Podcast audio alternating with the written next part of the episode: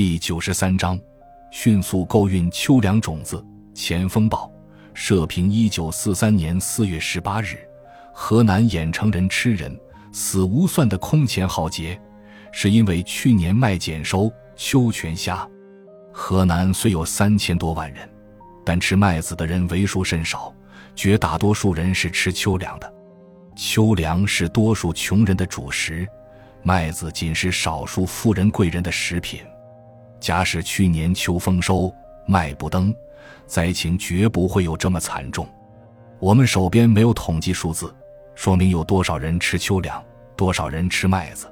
但吃秋粮比吃麦子的人数一定超过很多，至少为十与一之比。在河南以麦子为主食的人顶多不过三百万人，其余全靠吃秋粮为生。所以秋粮一不收，马上就成灾。历次灾荒，大多是因为秋粮不登。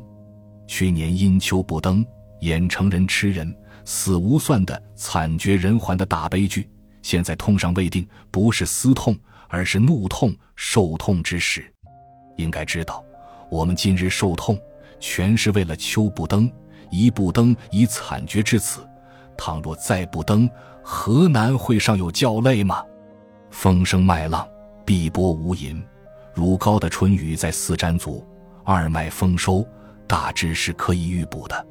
可是离麦收还有四十多天，在这四十多天中，旱灾虽可免了，但风霜无时，二麦是否可以丰收，仍在不定之天。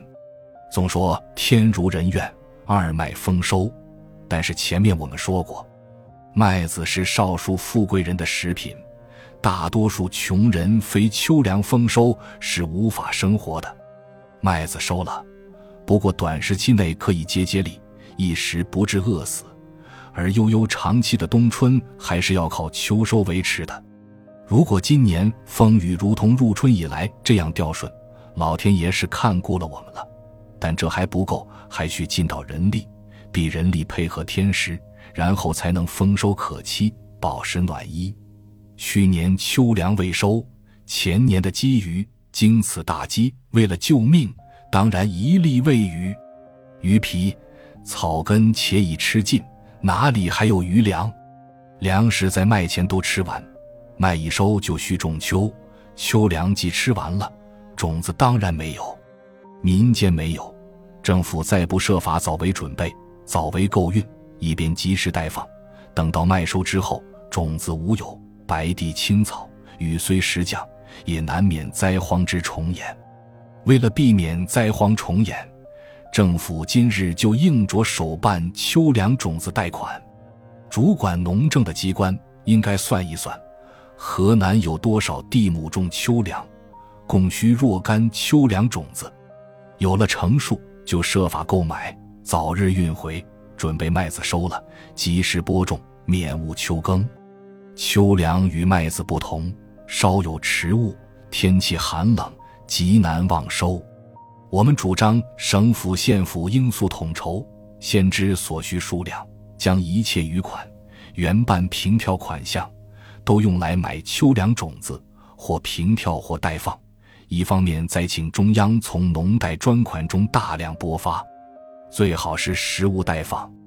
中央所拨之一万万元平票基金与各县之平票基金，于最后一次平票赈灾办了，全数买成秋粮种子，务期于播种之前带给农民，必能及时播种，雨水不缺，树秋收可望。倘不早早着手购运，有雨水而无种子，天不成灾，因人力未尽而成祸。那就等于河南负政治责任的各级长官杀了河南人。人无远虑，必有近忧。凡事欲则立，不欲则废。这些道理，负政治责任的人当然不需细说。我们提出这一主张也并不新奇，我们也并不是要炫耀自己的主张，我们只希望政府能注意及此，早日办理。感谢您的收听。本集已经播讲完毕，喜欢请订阅专辑，关注主播主页，更多精彩内容等着你。